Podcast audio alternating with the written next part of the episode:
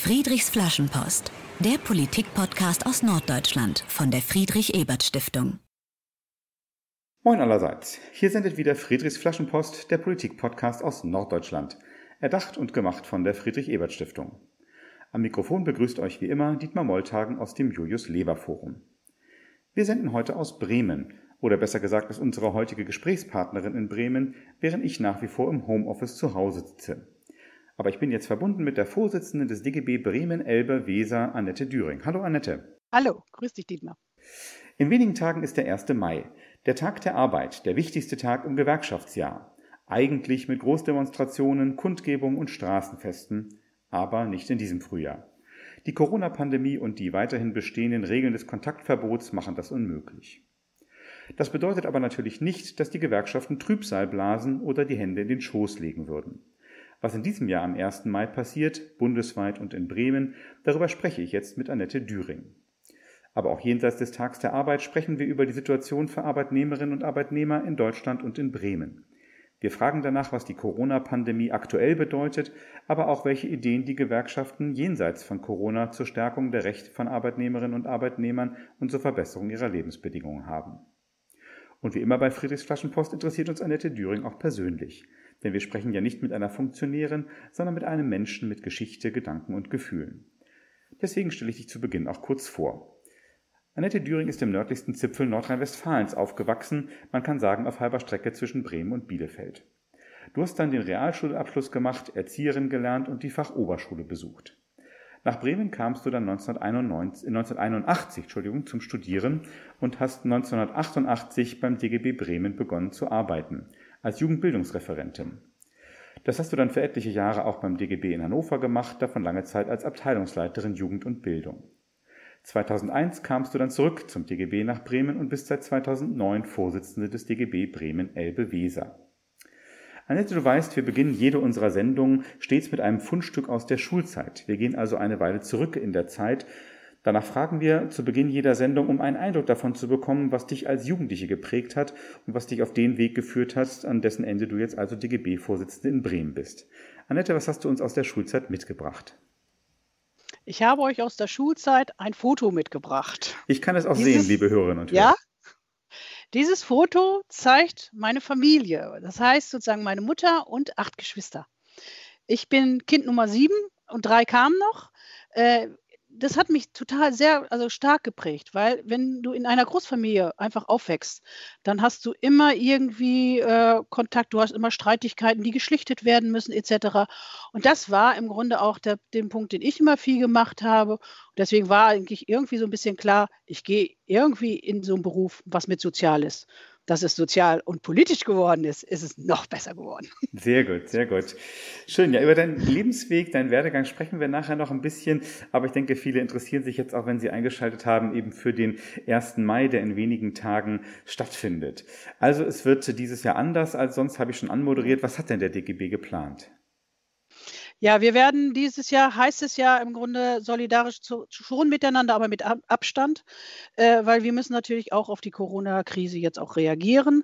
Wir werden eine bundesweite Veranstaltung machen. Die kann man dann im äh, Livestream sozusagen mitgucken. Dies läuft unter dgb.de äh, slash 1. Mai. Das wird eine dreistündige Veranstaltung werden. Und hier vor Ort werden wir aber auch noch viele Sachen machen. Wir haben Videobotschaften gemacht. Wir haben eine Rede, und zwar eine Rede halten 100 Leute. Und sie oh, das wird zusammenklappen. Ja, das ist ein ganz spannendes Projekt auch gewesen. War auch sehr spannend übrigens, wie wir es irgendwie auch hingekriegt haben, aber wir haben es geschafft. 100 wer, Leute Rede. Wer sind diese 100 Leute? Wo kommen die her? Das, naja, ihr müsst euch das einfach mal so vorstellen. Eigentlich hatten wir ja 1. Mai-Veranstaltungen geplant. Und auf 1. Mai-Veranstaltungen sind Redner und Rednerinnen eingeladen. Mhm. Also sind die angeschrieben worden und sagt, Leute, haltet diese Rede. Wir machen eine Rede zusammen. Und äh, die halten die Reden, aber es sind auch Kreisvorsitzende dabei. Ich selber habe die Rede auch gehalten. Also insofern wird dann ein Mix zusammengeschnitten und dann haben wir eine gemeinsame 1. Mai-Rede. Das ist doch mal eine spannende Idee, finde ich gut. Äh, das Thema des diesjährigen 1. Mai lautet, solidarisch ist man nicht alleine. Äh, ich nehme an, dieser Titel, der wurde schon lange vor Corona ausgewählt, aber eigentlich passt er jetzt auch ganz gut, oder?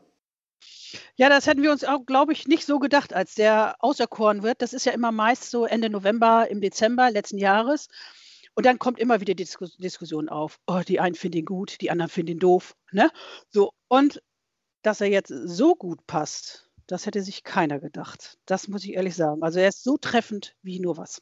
Das glaube ich auch. Ne? Jetzt wird keiner mehr diesen Titel äh, in Frage stellen in der jetzigen Sa Sa Situation. Äh, auf der Website äh, www.dgb.de, also der Website vom, vom DGB-Bundesverband, gibt es in diesen Tagen eine Aktion, bei der dann ganz verschiedene Leute in kurzen Filmen auf die Frage antworten, was bedeutet Solidarität für dich? Und jetzt bist du dran, Annette. Was bedeutet Solidarität für dich? Also ich habe das gleich zu Anfang gesagt, Solidarität ist für mich in Krisenzeiten für unsere Kolleginnen und Kollegen da sein. Ich sage aber noch einen Satz dazu. Solidarität heißt auch für mich, wer Solidarität in Anspruch nimmt, muss Solidarität auch leben. Weil das erfahren wir in diesen Zeiten auch. Viele reden von Solidarität. Es läuft auch wirklich ganz toll was. Äh, auch viel mit, miteinander. Aber wir erleben auch mit den Arbeitgebern, dass das mit der Solidarität so eine Sache ist. Okay, Und da müssen wir nacharbeiten. Hast, hast du ein Beispiel vielleicht, dass man sich was darunter vorstellen kann? Mhm. Ein Beispiel kann ich euch dazu gleich dazu sagen, zum Beispiel bei Kurzarbeit. Wir haben ganz viele Vereinbarungen, wo wir tariflich äh, gute Lösungen gefunden haben. Da ist das auch alles in Ordnung. Aber wir haben auch ganz viele Unternehmen, wo wir genau wissen, Unternehmen, ihr seid in der Lage, ihr könnt das leisten, dass dieses Kurzarbeitergeld aufgestockt wird, dass die Kolleginnen und Kollegen mehr in der Tasche haben. Und die verweigern sich. Da ist nichts mehr mit Solidarität, aber Sie sind so solidarisch, die Arbeitgeber, dass sie den, äh, den Sozialversicherungsbeitrag ja einsparen, weil der wird ja wieder erstattet oder sowas. Aber sie geben diesen, Soli äh, diesen Beitrag nicht weiter an die Arbeitnehmerinnen und Arbeitnehmer. Und das ist nichts mit Solidarität. Und jetzt ist es schade, liebe Hörerinnen und Hörer, dass wir keine, keinen Videopodcast haben, denn man konnte jetzt wirklich sehen, dass Annette Düring äh, sich aufgeregt hat, als sie das äh, geschildert hat. Sprechen wir ein bisschen über die allgemeine Situation für Arbeitnehmerinnen und Arbeitnehmer. Wir haben ja gerade schon angefangen auf Stichwort Kurzarbeitergeld, kommen wir gleich noch mal kurz zurück. Ähm, was sonst jetzt gerade noch viel in der Debatte ist, sind ja Berufe, die man sonst nicht so stark äh, in den Medien liest. Also Pflegekräfte, Krankenschwestern, äh, Mitarbeiterinnen und Mitarbeiter im Supermarkt. Du hast Anfang April im Weserkurier äh, dazu etwas gesagt. Ich zitiere dich. Jetzt ist die Zeit dafür, darüber nachzudenken, wie wir gute Pflege grundsätzlich in Zukunft gestalten wollen und wie wir das bezahlen wollen. Was sind denn deine Überlegungen dazu, wie Pflege in Zukunft gestaltet werden könnte? Ich sage noch mal ganz kurz den Anlass, den es dazu gegeben hat, weil es die werden derzeitig ja das Thema gesagt Bonuszahlungen. Ne? Wir wollen sozusagen diejenigen sollen eine Bonus haben. Ich sage Bonus allein reicht mir nicht. Natürlich nehmen wir einen Bonus für Pflegekräfte derzeitig mit, weil die arbeiten sehr stark. Aber sie haben auch schon vorher sehr stark am Limit gearbeitet. Und ich sage ganz klar, wir müssen an den Arbeitsbedingungen dringend was verändern.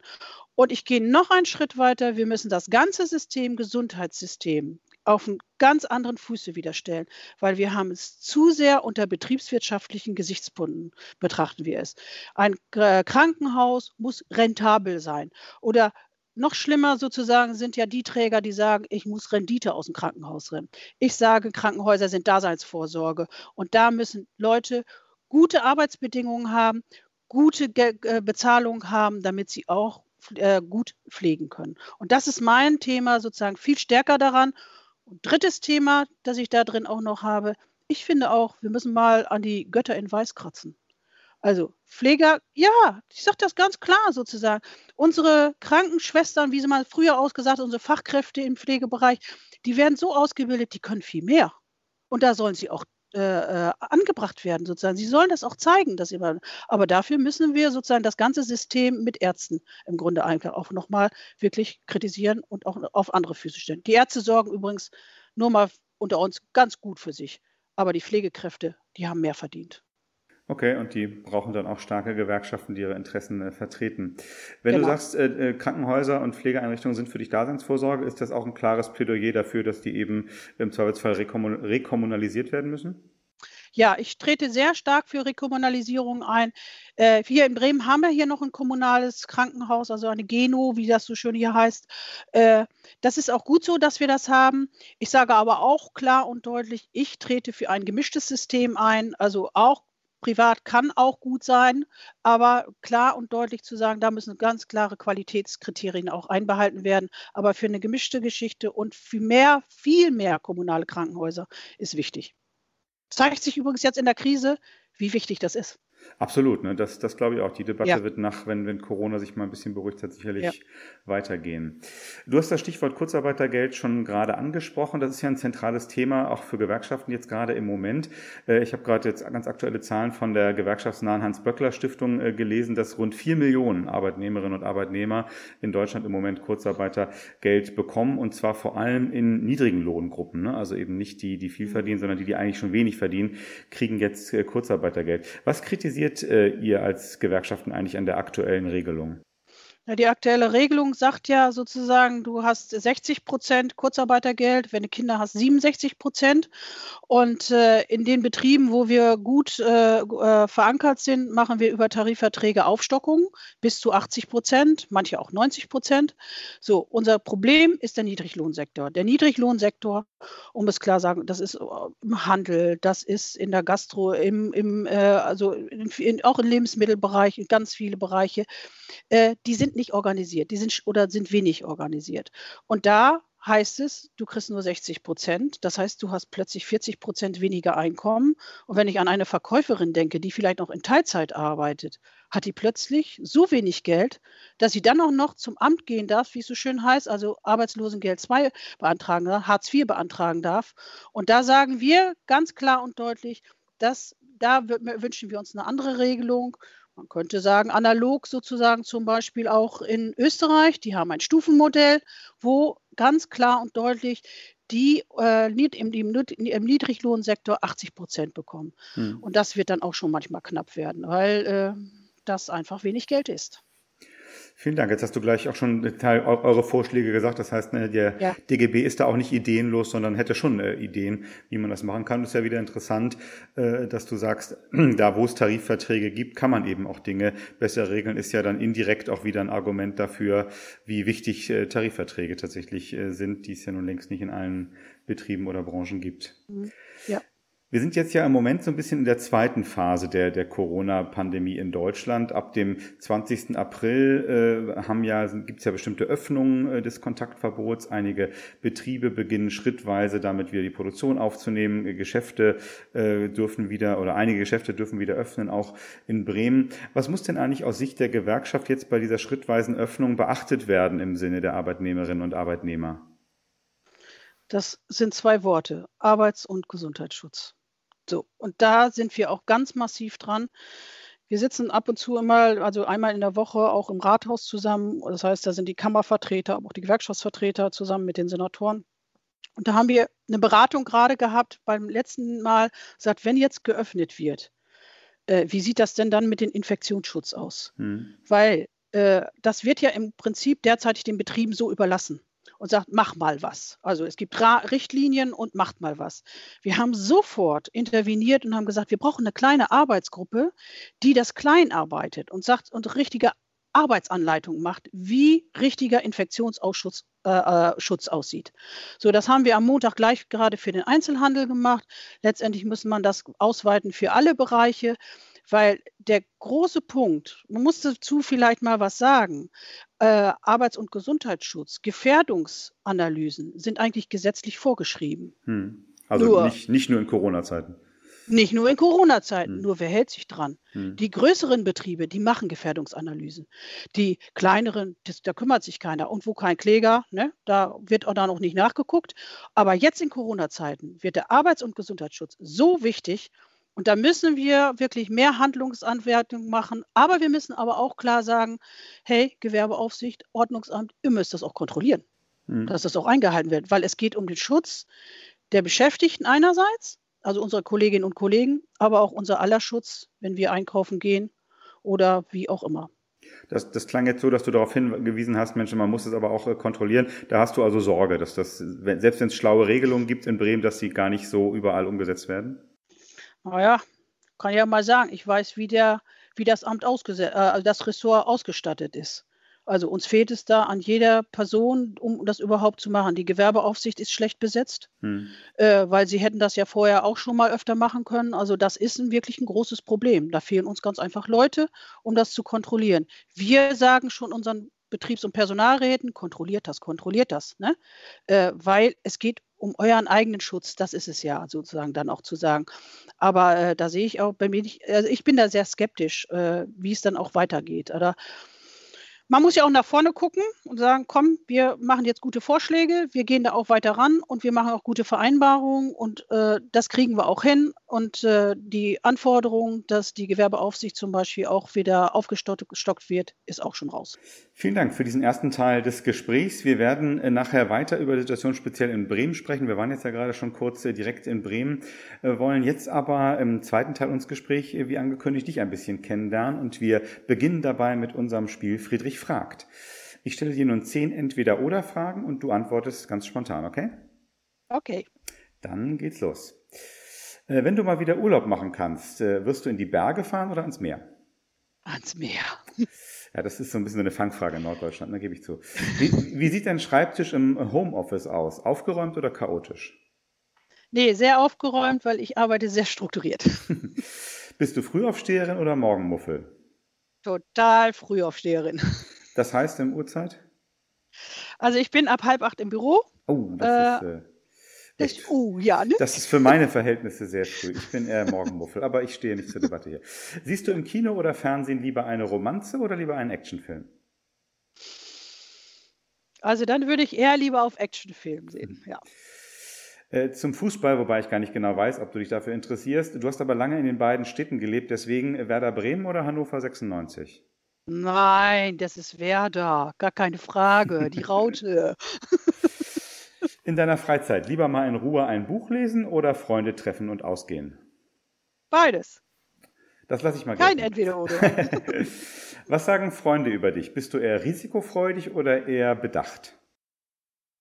Nee, die sagen absolut, du bist sowas von risikofreudig. das ist schon so. Das stimmt aber auch. Entwickelst du neue Ideen, zum Beispiel für den DGB Bremen, lieber erstmal allein oder von Anfang an im Team mit anderen?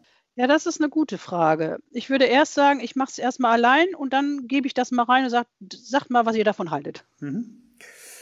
Was bringt deiner Meinung nach politisch mehr? Eine Großdemo des DGB durch die Bremer Innenstadt oder ein Hintergrundgespräch mit dem Bürgermeister? Das ist sowohl als auch. Manchmal brauche ich die Großdemo, um dem Bürgermeister klarzumachen, hey, das wollen wir. Und manchmal ist es aber auch sehr wichtig, mit dem Bürgermeister zusammenzusetzen und sagen, pass auf, Strategie, können wir das so und so machen? Und dann kommt die Großdemo.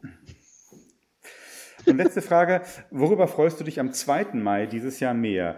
Über äh, tausende Online-Teilnehmer bei der DGB-Veranstaltung oder über ein Dutzend Neueintritte in die Gewerkschaft? Das ist eine gute, auch eine gute Frage, die ist ein bisschen gemein.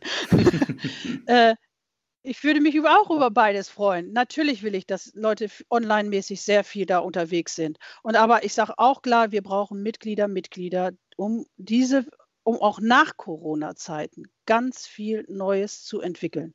Und nicht, dass wir wieder zurückfallen in alte mhm. Mechanismen. Mhm. Du bist äh, eine, äh, ja, eine wichtige Person im DGB, deswegen gibt es auch einen öffentlichen Lebenslauf von dir, den kann, kann jeder sehen auf der Homepage. Äh, ich fand das interessant, als ich mir den angeguckt habe, da steht auch ein Eintrag arbeitslos. Das waren mehrere Monate im Jahr 1988. Warum hast du das in deinen Lebenslauf geschrieben und nicht so unter den Tisch fallen lassen? Das waren sechs Monate äh, da kann ich mich so gut dran erinnern, weil es auch eine sehr schwierige Zeit war. Ja, ich finde, äh, ich muss da auch ehrlich sein. Ja, ich war arbeitslos. Ich hatte keine Arbeit. Es war zu der Zeit, wo es sehr schwierig irgendwie eine Anstellung zu bekommen war. Hm.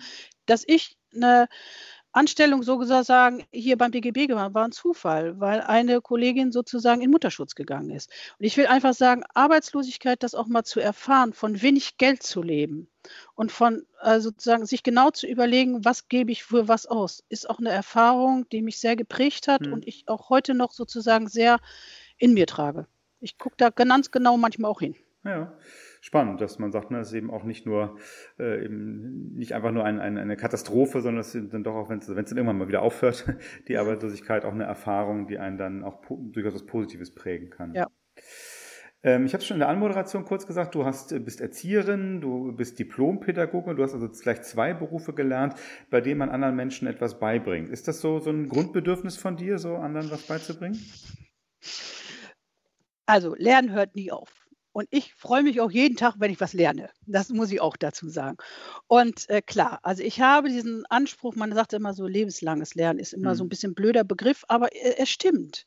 Ich lerne jeden Tag bei und ich freue mich auch, wenn ich auch Leuten was einerseits beibringen kann, aber auch von Leuten was lernen kann, sozusagen, wo wir uns immer wieder sozusagen gegenseitig weiterentwickeln können. Ich glaube, das ist auch etwas, was für die Gewerkschaft äh, wichtig ist. Und die Gewerkschaft ist eine lebende Organisation, die erlebt, die, die entwickelt sich immer weiter. Und das muss sie auch sozusagen, wie die Bedingungen sind, nicht sich den Bedingungen immer anpassen, sondern neue Ideen reinbringen und neu was wieder weiterentwickeln. Mhm. Deswegen ist Lernen ganz, ganz, ganz wichtiger Punkt für mich. Und äh, du hast dann da eben auch viele Jahre im Bereich äh, dieser Jugendarbeit des DGB gearbeitet. Ähm, warum ist es auch und gerade für junge Leute sinnvoll, einer Gewerkschaft beizutreten?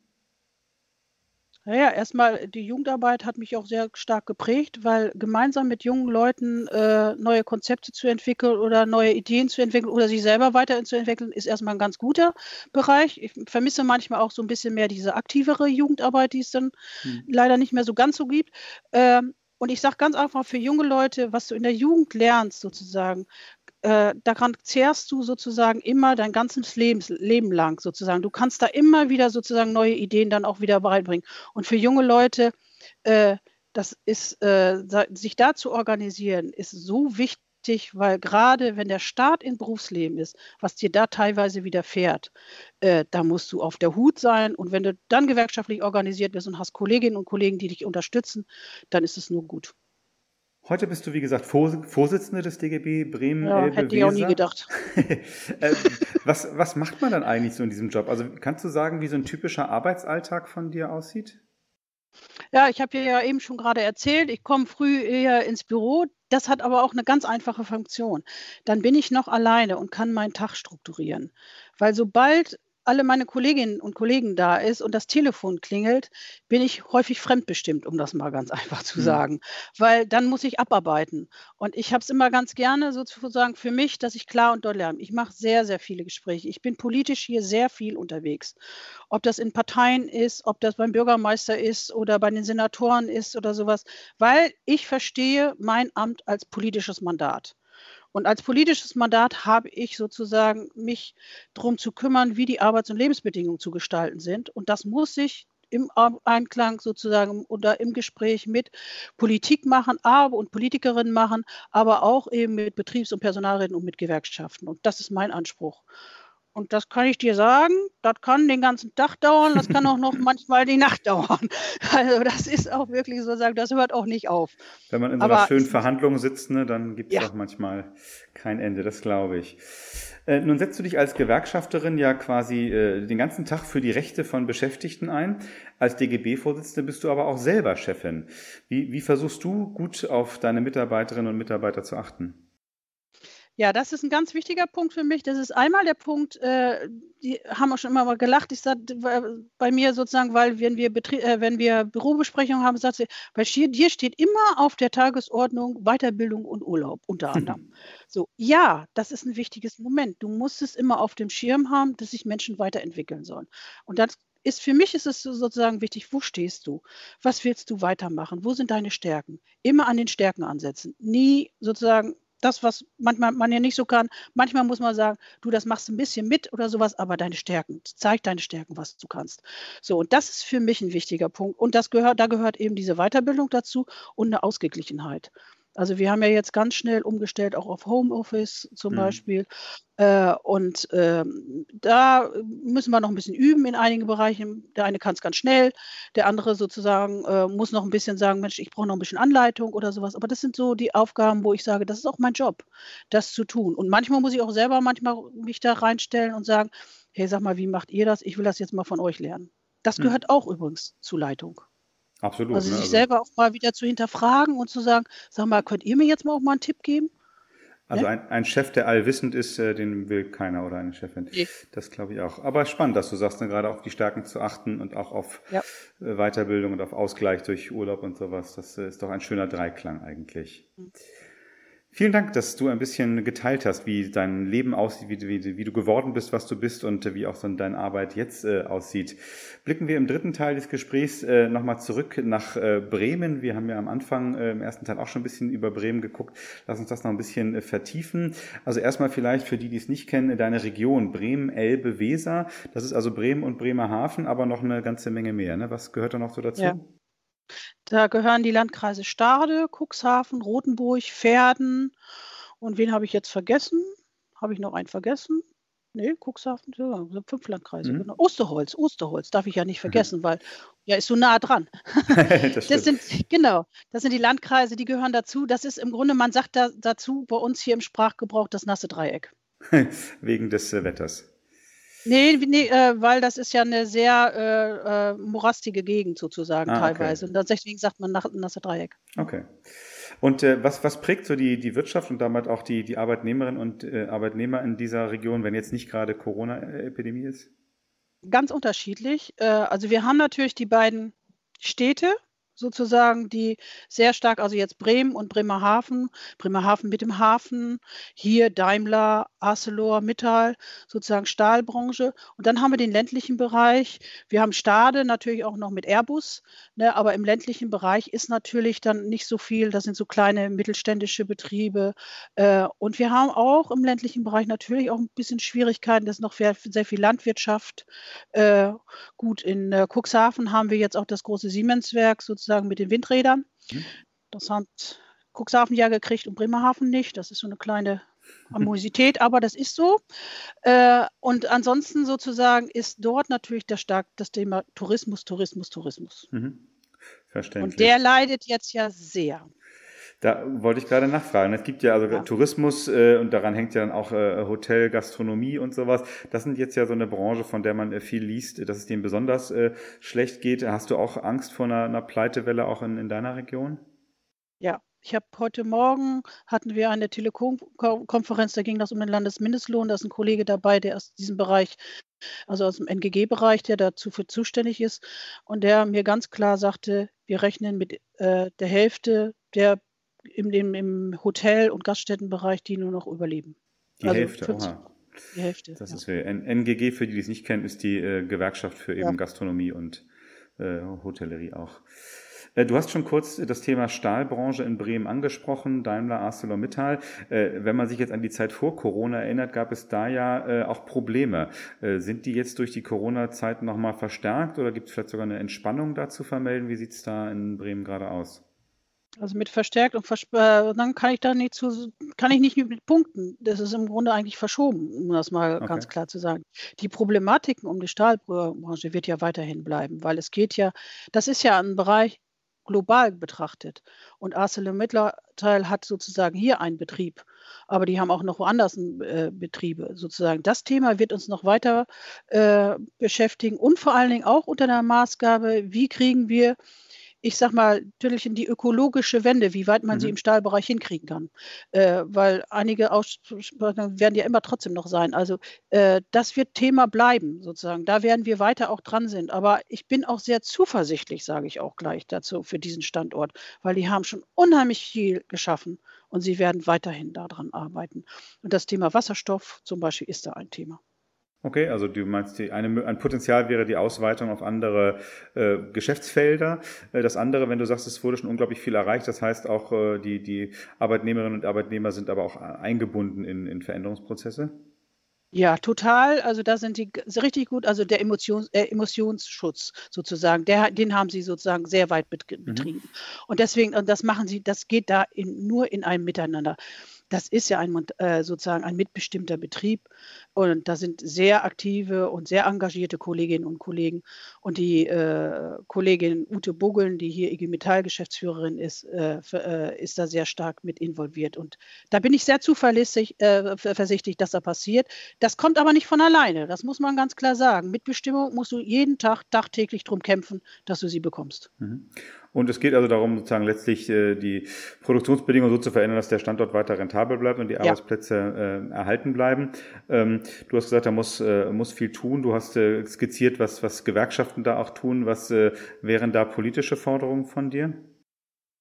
Ich würde ganz klar sagen, also wenn wir gerade auf diesen Bereich jetzt mal ein bisschen gucken, wir müssen die Produktionsweise noch weiter die Emissionen sozusagen von CO2 reduzieren. Das müssen wir schaffen. Das können wir auch mit, dem, mit der neuen Technologie Wasserstoff wirklich erreichen. Aber das ist ein langer Prozess der Umschaltung, also des, des Umschaltens hm. sozusagen. Aber ich bin da optimistisch, dass wir das schaffen können. So, und das ist wirklich, äh, und da, da, da, gibt es auch schon ganz gute Ideen oder sowas, aber das wird peu à peu kommen. Und trotzdem sage ich immer noch mal, immer auf diesem Weg dahin, tagtäglich zu sagen, dieses Werk ist uns wichtig, politisch zu unterstützen, immer den Bürgermeister da nochmal drauf aufmerksam zu machen, das ist immer auch noch unsere Funktion. Das müssen wir tun. Mhm. Ein anderes Thema äh, aus Vor-Corona-Zeiten, über das wir viel gesprochen haben, ist das, äh, der ganze Bereich Digitalisierung der Arbeit. Äh, da passiert mhm. ja nun, ist ein globaler Trend, ein deutschlandweiter Trend, aber natürlich auch etwas, was, was die Betriebe in Bremen und Bremerhaven betrifft. Was passiert diesbezüglich eigentlich speziell in Bremen und Bremerhaven und wie versucht ihr als DGB da auch die Interessen der Arbeitnehmerinnen und Arbeitnehmer zu vertreten in diesem Prozess der Digitalisierung? Wir haben hier ein Netzwerk zusammen mit der Arbeitnehmerkammer. Wir haben ja in Bremen eine Arbeitnehmerkammer. Mhm. Äh, haben wir ein Netzwerk und äh, sind dabei, eine Plattform, eine digitale Plattform zu erarbeiten. Also sprich, wir wollen eine Plattform haben, wo wir darüber reden, wie muss Digitalisierung auch in den Betrieben gestaltet werden aber eben auch mit dem Gesichtspunkt, dass, wie muss das für Beschäftigte auch vertreten werden. Ich will ein Beispiel machen, man kann darüber reden und sagt, wie sieht das aus in der Branche, so zum Beispiel bei Raumfahrt braucht man gar nicht groß reden, da ist Digitalisierung sehr weit vorangeschritten, aber muss ja. man trotzdem darüber, reden, dass es gute Arbeitsbedingungen sind, weil die Leute kloppen da sehr viele Stunden. So, die andere Zeit aber kann man da auch mal sagen, wie sieht das meinetwegen auch im Einzelhandel zum Beispiel aus. Wir werden das Thema kriegen, dass wir bald keine Kassiererinnen mehr oder Kassierer sozusagen an der Kasse haben. Ja. Das wird digital passieren. So, was heißt das dann sozusagen für die Beschäftigten? Was, welche Arbeit kriegen sie dann? Was müssen sie dann tun und so weiter?